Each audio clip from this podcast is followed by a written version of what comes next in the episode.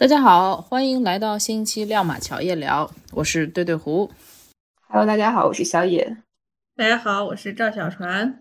啊、相信呢，我们的听众朋友已经听了我们的上一期的关于 LGBT 的科普节目。在这一期节目呢，我们就关于性取向和性别认同，包括呃对这个群体的一些看法，嗯，有一个比较基础的了解。那今天我们有幸邀请到身边的 LGBT 群体的朋友来跟我们进行一个比较深入的对话。那先有请他们介绍一下自己。大家好，有点不好意思，我我我想那个昵称叫唐僧，很符合你的人设。你来，你你介绍。大家好，我是傻。不是，那你俩这是兄弟呀、你俩这是兄弟呀、欢迎唐僧和沙僧。师徒，你这搞搞啥对象呢？请问，就是我以为另外一个叫女儿国国主之类什么玩意儿的，然后结果直接成了杀死，瞬间从社会主义姐妹情呃兄弟情。这个昵称有没有什么渊源？嗯、就是比较方便，然后大家也猜不到我是谁，对吧？毕竟我可能会来很多次，未来啦，未来就看看那个策划人有没有眼光了。对，未来可能还有红孩儿和牛魔王都来了，我们是属于《西游记》剧组是吗？是还可以加入环环。可以的，啊，好，我们我们收进入正题。呃，我比较好奇啊，就是因为我们上一期也有聊到，就是当青少年在这个自己的呃青春期的时候，突然发现自己可能会有这种同性的这种倾向，其实会有一些害怕啊，或者恐惧啊，或者不能接受自己。我想了解了，就是你们。大概是什么时候发现自己好像是喜欢同性的，然后并且就是在第一时间就跟自己和解了吗？还是说也是经历了一段时间的这种挣扎，然后才慢慢接受了自己喜欢同性的这个事实呢这个我来讲？OK 这个我很有发言权。OK，那你快发呀！我觉得我应该是大概在上小学的时候，就是发现我男生女生都喜欢和他们一起玩，但是我好像更喜欢跟女生在在一起。那你觉得，就是我们其他女孩在呃小学阶段也是喜欢跟女孩玩的呀，这很正常。嗯，对啊，所以你现在就逻辑不自洽，就无法再回答了，是吗？唐僧你修一修，你让沙僧先顶上来吧。我觉得沙僧姐妹看着像是比较逻辑自洽的一位，就你先来吧，让你对象那个自己好好反思反思，捋一捋，顺一顺啊。他应该捋不顺，我没有啊，我就我我还有个男朋友呀，啊，就是就是我这个人就很随随遇而安，就是遇到什么就是 喜欢了就所以你不属于 lesbian，你是属于 bisexual kind of。actually。我不认为我属于其中，就是我没有那么明确的一嗯个界限，说我是属于哪一种类型。OK，, 双语节目再次上线。当当你发现自己就是开始喜有喜欢女生的倾向，你是就是很自然而然的就接受了，还是说也是有心里有一些挣扎或怎样？嗯，自然而然的，可能是因为我大学的时候读过这种小说，我就没有那么多，没有那么多挣扎，就觉得这个东西本来和我的性格也比较相关，就是这种遇到的事情就哎呀也没什么事儿嘛，就是也没什么关系，喜欢就是喜欢，你要不喜欢就算了，嗯嗯，就这种的性格。有没有也是因为就是跟你呃，当你遇到这个事情的年纪有一定的关系？因为像我刚才讲，就如果说是真是从年少时期就有这种，就是发现自己的这种倾向，如果比如说十几岁、十几岁，可能那会儿你的整个心智还不是很成熟，包括你对外界的信息啊也没有任何的了解，所以当你遇到这种情况的时候，可能会比较害怕。然后反而是当你对二十多岁的时候，你已经就是对很多事情有了解，对自己也有了解，然后读了小说所以，当你在遇到，所以当你在遇到这样的事情的时候，就反而没有那么惊慌失措，就很自然而然、很坦然的就接受了。对的，我嗯起码是我如果是在小的时候的话，嗯，从小说的方面来讲，就是也没读过这种类似的小说，可能对这种方面所以你你的人生是靠小说引引导的，是吗？你的 倒也不是，我是说这方面的这种感情接触的这种知识面嘛，嗯嗯。在在当时我大学的时候嘛，大学的时候读的那大美小说是比较火，风靡一时，然后读过几本 耽美什么耽啊耽美哈耽美小啊说的呀啊，耽美啊耽美啊，不是梗美吗？梗美。不但没逻辑，还没文化。你这不 逻辑还没文化太可怕。，high five。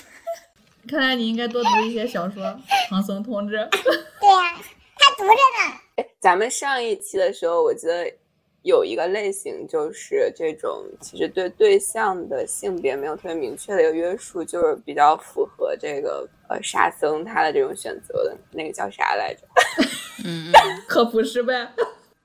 呃，就是如果他只是喜欢广义的人的话，it it could be like girls, guys, transgender。就是如果是广义的，就是泛指的人的话，应该就叫 pansexual，叫泛性哦，泛泛性性恋。对，对对对，就现在好像也蛮蛮热的一个概念，就是可能大家不格外的去约束这个性别必须是男性或者女性，可能就取决于遇到那个、那个那个人本身。对，是个人就行。那现在那个没逻辑的那个唐僧，再再来讲讲。嗯唐僧就捋清楚了吗？啊、那我们就不说小学了吧，就从初中开始吧。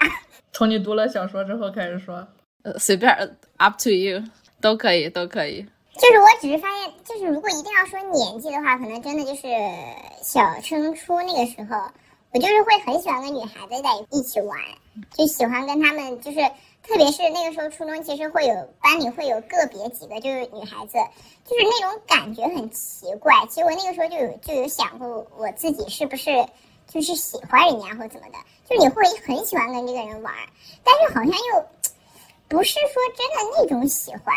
然后，所以我那个时候就是觉得自己好像是不是跟别人不太一样，但是当时一开始对这种感觉还是就是蛮害怕别人知道的，就是会想要以友情这个事情来掩盖嘛。但是因为那个时候其实比较小，就算是你，就算是你是呃异性的这种喜欢，可能你也不是能很能准确的意识到吧。嗯哼，然后就一直到高中，然后那个时候就就有跟女生在一起，那就是那一段不堪回首的往事。黑历史吗？展展开讲讲。可以展开讲一讲吗？展 这谁谁这么这么起哄展开讲讲，就不怕人展开讲完之后节目下来之后分分手了？来，快展开讲讲，快点儿。就是通过高中时候那件事情，就我我我应该是就是真正的意识到啊，原来我是对女生比较有就是有那种感觉吧，就是喜欢的感觉。然后那个时候就是，然后就我觉得我们那个时候上高中的时候那个年龄还还蛮这个事情还蛮多的吧。蛮多的。可能也是因为我们高中那个学校，就是它整个氛围比较好你上的是女子高中吗？他上的女子监狱，啊。然后后来就慢慢就接受这个事情了吧。也是因为读了小说吗？啊，我不读那个梗美小说的，那为什么呢？对，你是怎么就跟自己和解了呢？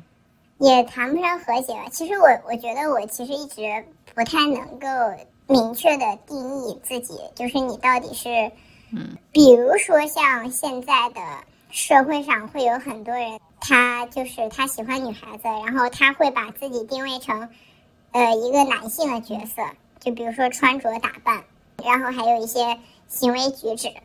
其实我也有过那么一段时间，就想剪很短很短的头发，就是会尽量尽可能的去掩盖一些女性的特征。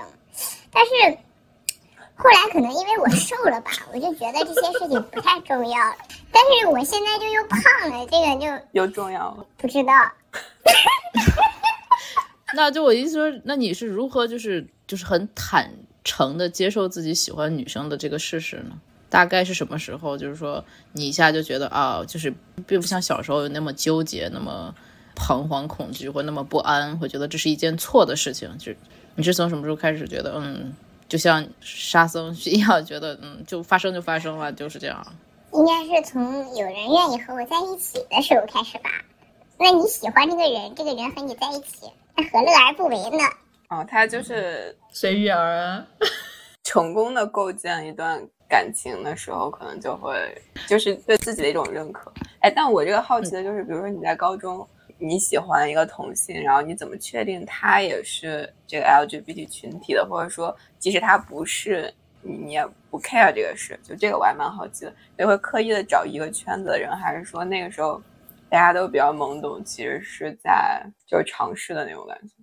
我觉得首先说我自己，就是如果我喜欢一个女孩子的话，我不会去，就是首先是不是她是不是这个圈子里的人，他如果是的话，然后我会可以去喜欢他。我觉得没有关系，那好看的女孩子那么多，这不是大大的限制了自己的那个范围，对吧？就没有必要因为这件事情，而且就是在我我那个时候。因为自己的原因对这个事情有一些了解的时候，就是我看到过一篇文章吧，其实我不知道那个的真实性到底有多少，但是我有看到一个数字，就看完那个数字以后，我对自己的那种就是人格魅力大大的有一个更深刻的认识，就更加自信了。什么数字？对，就是我想说，是什么东西让你对自己的人格魅力有误解？也不是，也不是女儿，就是那个。那个上面说，就是百分之是八十五还是到九十的女孩子，其实都是潜在的双双性恋。那我觉得，那都这么大概率了，那也没什么不可能。就你先喜欢，然后你再尝试，你再试探，你看有没有可能。就是我觉得，我觉得女孩子真的很容易被掰弯，就是她不像是。男男之间的那种，因为就是因为女孩子就本身就是一种很心思、很敏感、很柔软的那种生物，女人就像水一样。所以你的意思就是说，在你看完这个数据之后，你会觉得自己的这个成功的概率会大大增加，所以你对自己的这个信心又增加了，是这个意思？对，不过那个开玩笑，我只是觉得说，就是我我看完那个后，我就觉得说，啊，不会就是说，因为我一定要。这个人他一定要首先认为他自己是喜欢女生的，然后我们才有可能发生这种。我觉得就是如果你喜欢就喜欢，如果他真的是排斥这个事情，或者说他就很坚决，我觉得那也没关系嘛，对吧？你在你就算异性也可能被排排斥嘛，对吗？他也会拒绝你，拒绝都很正常。对对对，意思就是说就是你不会是只是从圈子里边找，就只是遇到了就遇到了。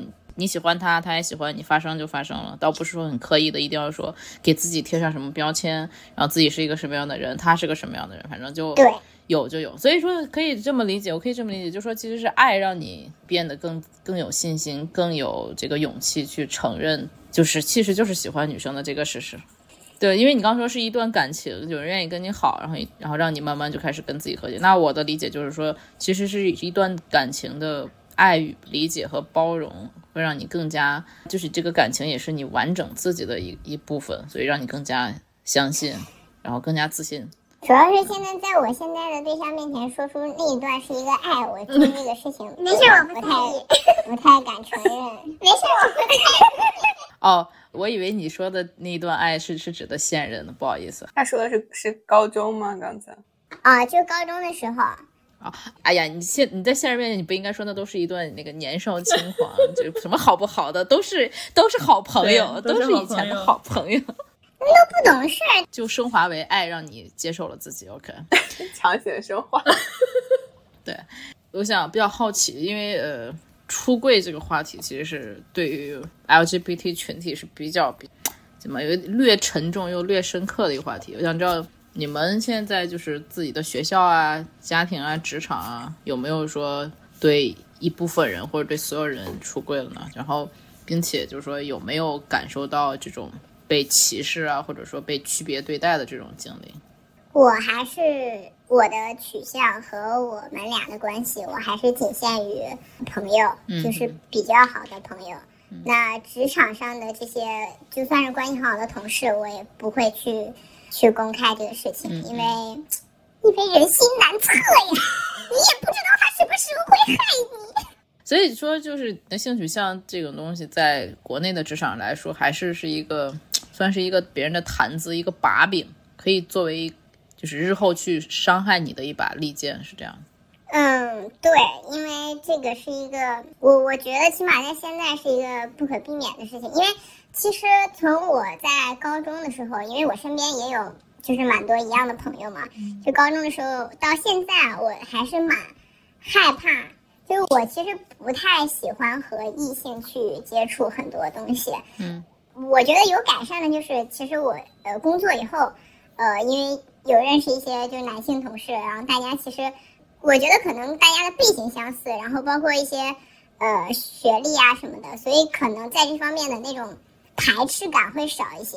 因为我以前其实，在高中的时候就有经历过，就是有很多男性，他对于这件事情都不是对我，就是他们对于女生和女生，或者说就是呃整个这个 LGBT 群体这种所谓的这种关系，或者说爱，或者说是什么也好，就是就是会用很排斥的，或很很很伤人的这种语言去，就是立马的，就是去去一刀切这个事情。所以我还蛮恐惧，特别是在男性面前去去公开这个事情的。嗯嗯。那家庭呢？就是你有跟就是自己的家里人讲吗？没有。或者你感觉你即使没说，他们已经能够感知到或猜到一些？我觉得我就有猜到。就我我我前两天还在跟那个沙僧说，因为我在我就是。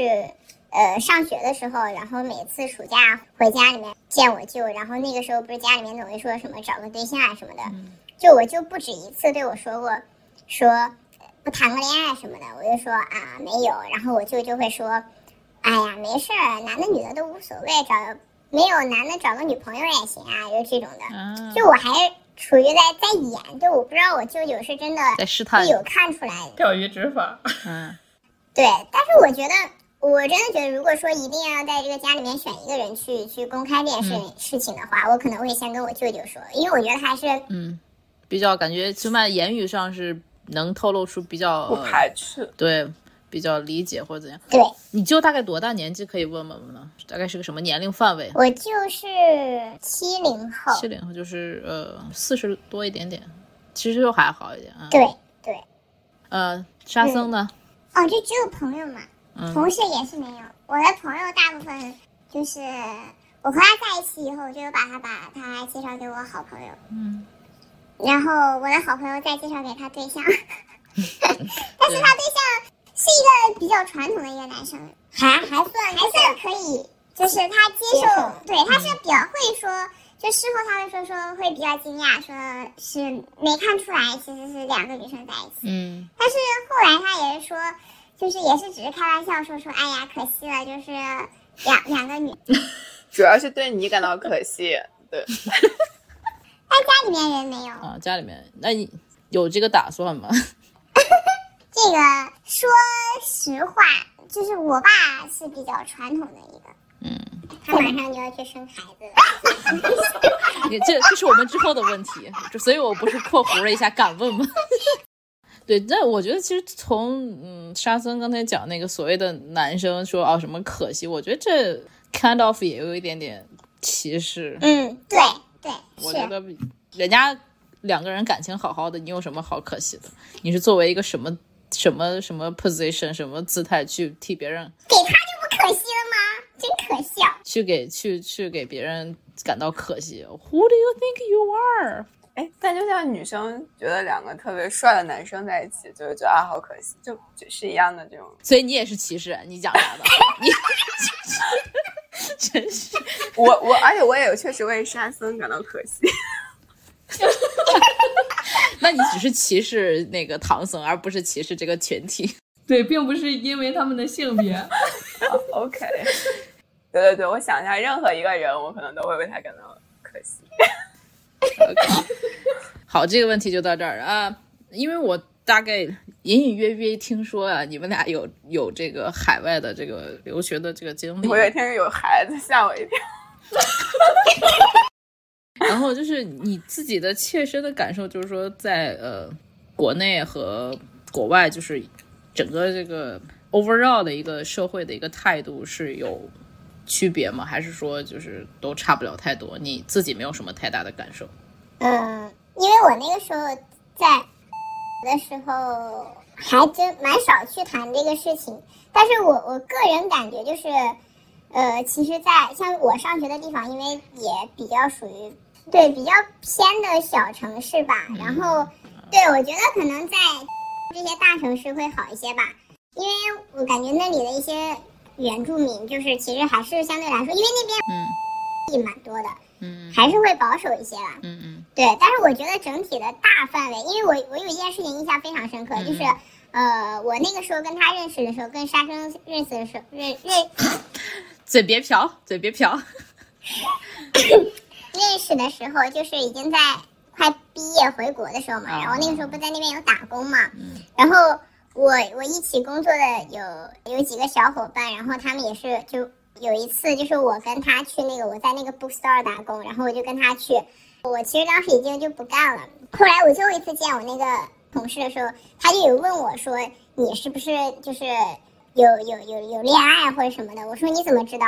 然后他就说他看到我俩在那个 bookstore 走着，然后他就感觉那个行为举止就就比较像。嗯嗯然后我其实一直是蛮还蛮害怕去去去被别人知道这个事情的，但是就他们，我觉得可能还是比较年轻嘛，然后也是就是有有有受过教育的，嗯。就他的反应还是就是就还是很就是替你感到开心的那种，他觉得这很好呀，没关系。所以我觉得其实这个东西真正还是取决于人吧，取决于个人，只能说是国家的环境可能会有一个比较大的影响。大方向的一个引导，对。但是就是具体到个人的话，还是分情况。对，那有没有就是这种情况？就比如说你在国外，你就敢去，比如说牵手啊、拥抱啊、接吻啊，然后在国内的这种是没有那么自然，就在比如说公共场合牵个手啊、什么抱一下之类的，会有人比如说用什么异样的眼光？你敢在外面亲嘴吗？你人家是因为有社会公德，嗯，对 就不是一个敢不敢的问题。对，但我觉得现在在街上、商场什么拉手的女生倒是蛮多的，也不一定就都盖章为是这种关系。对对，就是我前两天被 complain 了，我一个同事就说，同学就说，你们中国女孩为什么不管是不是 couple，她们都能牵着手一起走？对，所以他就说，他说我非常不能理解，他说，就如果你们不是情侣，为什么要拉着、抱着、牵着、亲着一块儿走？我说，我说，呃就国外他们好像默认你要这种就有亲密关系的人，对有这种文化差异。对，是，所以就是这样讲的话，这种环境其实是挺友好的，你可以混迹在这种友谊和爱情之间，别人也不知道到底是什么。些许的悲哀呢。其实还好吧，就是有对象就行了，悲哀啥悲哀，真是。这单身八年的人都我何德何能？八年了，抗战都结束。OK，所以下一个话题啊，对于同性婚姻，你们俩的看法呢？因为我们我国好像只有我们台湾省有这个同性婚姻合法化，然后好像我看前一阵是，好像在南京，南京是成为了大陆第一个允许有这个同性作为议定监护的这个城市。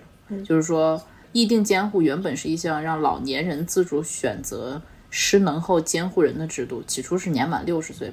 从二零一七年十月一日民法总则正式开始实施，制度的使用群体扩展到完全具有民事行为能力人的成年人。议定监护就最开始并不是为同性群体设计的，但是它目前被视作中国同性关系的最优解，属于歪打正着。然后说，因为这个议定监护制度没有针对性别、年龄和做有任何条件的限制，所以说同性伴侣也可以。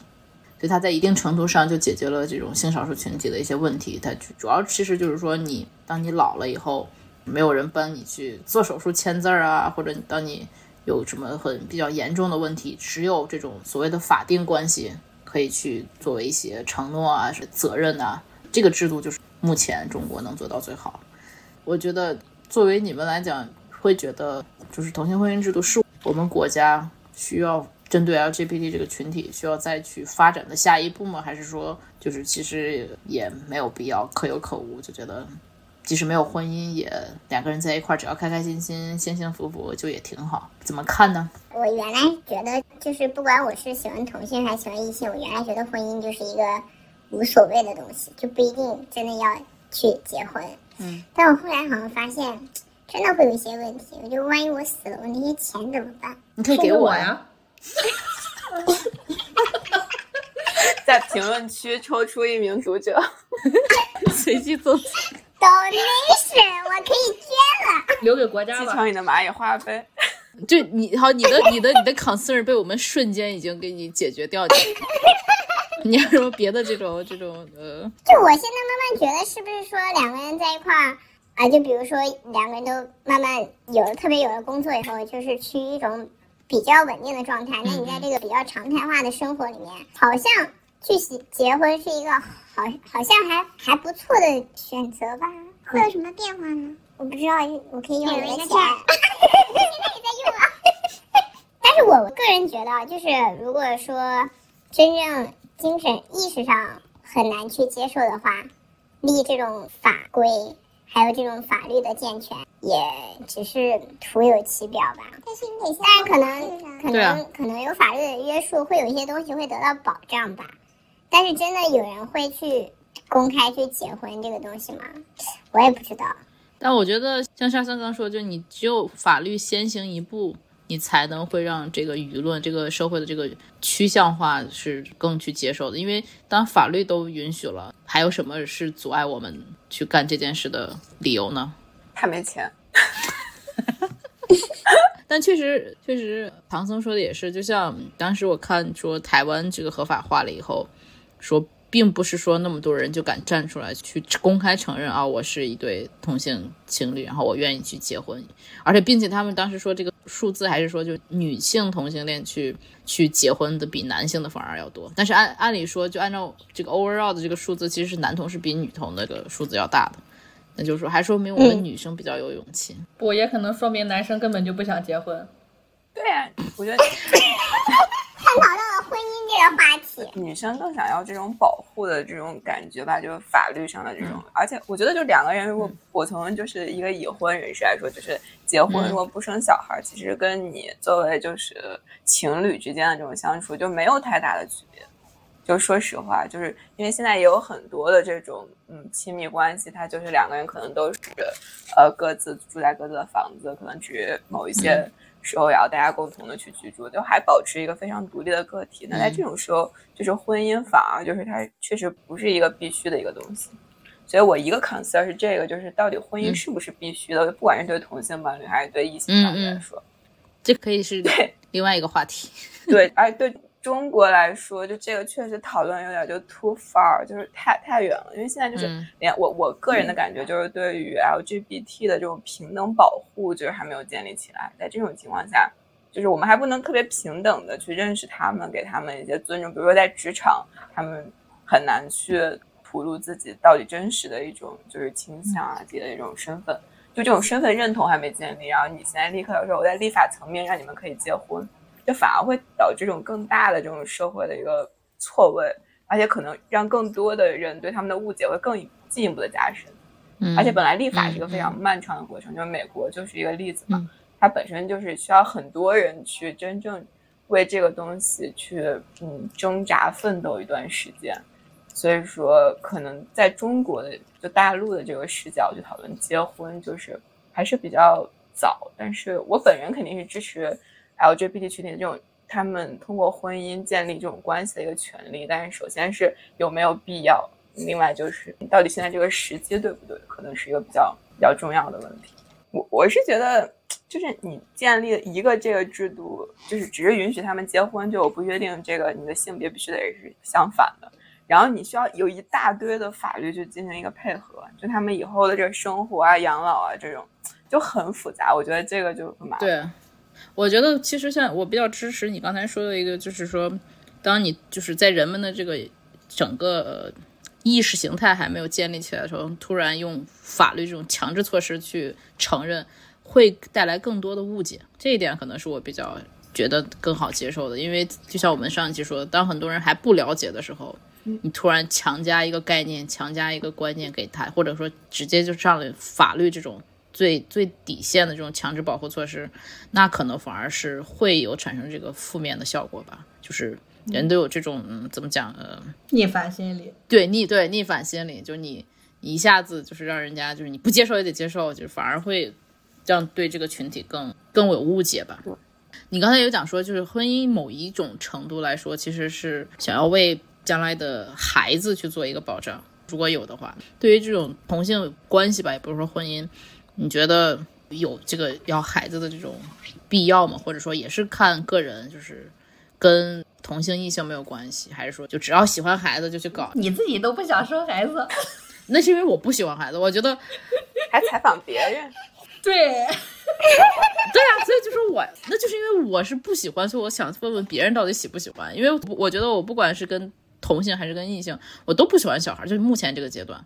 就不管男的要跟我生，女的要跟我生，我都不生。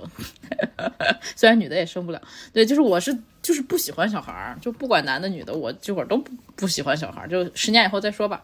你是说有了这个，他们可以结婚之后，他们会不会选择去生孩子？就不管有没有婚姻，就目前对于孩子的这个态度，哦就说对，这个跟婚姻好像确实没关系。他们现在很多本来你是嗯可以在合法代孕的国家代孕嘛，然后我国现在对这个嗯非婚生子女本身就有就加强保护。保护。对嗯嗯，那就真的就是我们的朋友，我们的那个受访朋友来说，就你们自己对孩子是个什么态度？就是喜不喜欢，或者说就抛开跟婚姻无关，他看上去就才像一个孩子，一个巨婴。一个巨婴这个词就可能不太恰当，嗯，挺恰当的。时常觉得自己单亲妈妈在吗？我我我也我不喜欢小孩儿，我觉得就是养小孩是一件很需要金钱、时间、人力、物力，就是很有耐心的一件事情，而且我也没有那么大的责任能把他教好，嗯，就很累啊。对，我也跟你想法一样，嗯，我我就感觉你俩挺 match。那咱俩在一起吧，来吧。所以果然这个节目完了之后就要就要分手了，就要跟我在一起了，是吧？这是一个相亲节目，相亲节目，你呢？我，嗯，目前不会，五年内不会，再过五年你就生不了了。我咋了？我绝育了，神奇，不是最佳生育年龄了。你这个思维怎么跟男的似的？刚沙僧说了个啥？不好意思。养孩子就是一个很劳心劳力的过程啊！你要确认你要怎么样能教育他，给他教育成一个健康的，都不用说是优秀，一个心理健康、身体健康的人，都是一个很很难的一个事情。对呀、尤其是在在现在这个情况，什么情况？这种上学每天卷死你的情况，这是社会。对，所以说可能这个问题来就是说跟同性异性没有关系，就是还是主要是说跟整个社会大环境，并且自己的这个意愿有关。不管自己是同性恋还是异性恋，但生孩子就是一个非常 责任重大的过程。这也就是为什么我们国家这个呃生育率不是说骤降，好像说去年是生了多少个？去年就是净增人口好像是四十来万，是不是？还是多少？去年，只是一个 net 的数，呃，不重对要。嗯，OK，就是所以我们二零二零二一年全国人口净增四十八万，然后对比五年前的数据，四十八万，对，对比五年前的数据，我感觉你平时是不读新闻，我也觉得，他也不读小说，我的书都不读，我还读新闻。然后一七年的时候是全国净增人口是七百七十九万，一八年是五百三十万，一九年是四百七六十七万，然后二零二零年净增也都到二百万，所以在二零二一年这一一年突然一下骤降了有一位数，大概降了，哇塞这么多，大概快十倍。对，然后这个数据大概是自从一九六一年以来，历史数据是最低的。我觉得可能就这这个话题，我们可能还能再开一期，可能跟同性异性没有关系。确实就是呃，就像沙僧刚刚说的，就是大环境说小孩儿比较竞争压力大，然后作为家长压力也不小，所以大环境让我们没有办法这么快拥有自己的下一代吧。OK，首先呢，作为我们的好朋友，我们非常的 LGBT friendly，然后也希望二位感情越来越好，然后之后事业越来越顺利，然后呃，you can get whatever you want。That's all my best wishes。然后想问一问，双语节目。双语节目。今后的打算呢？有没有什么？啊、就是我从小生长在这片黄土地，那么我觉得学了这些东西以后，我其实应该去看看外面的世界到底是什么样的，百年之后再来报效我的祖国。都百年了，你咋报你？老妖精，你当魂儿，你孤魂野鬼飘回来报效了？我因为他吃了自己的肉可以长生不老。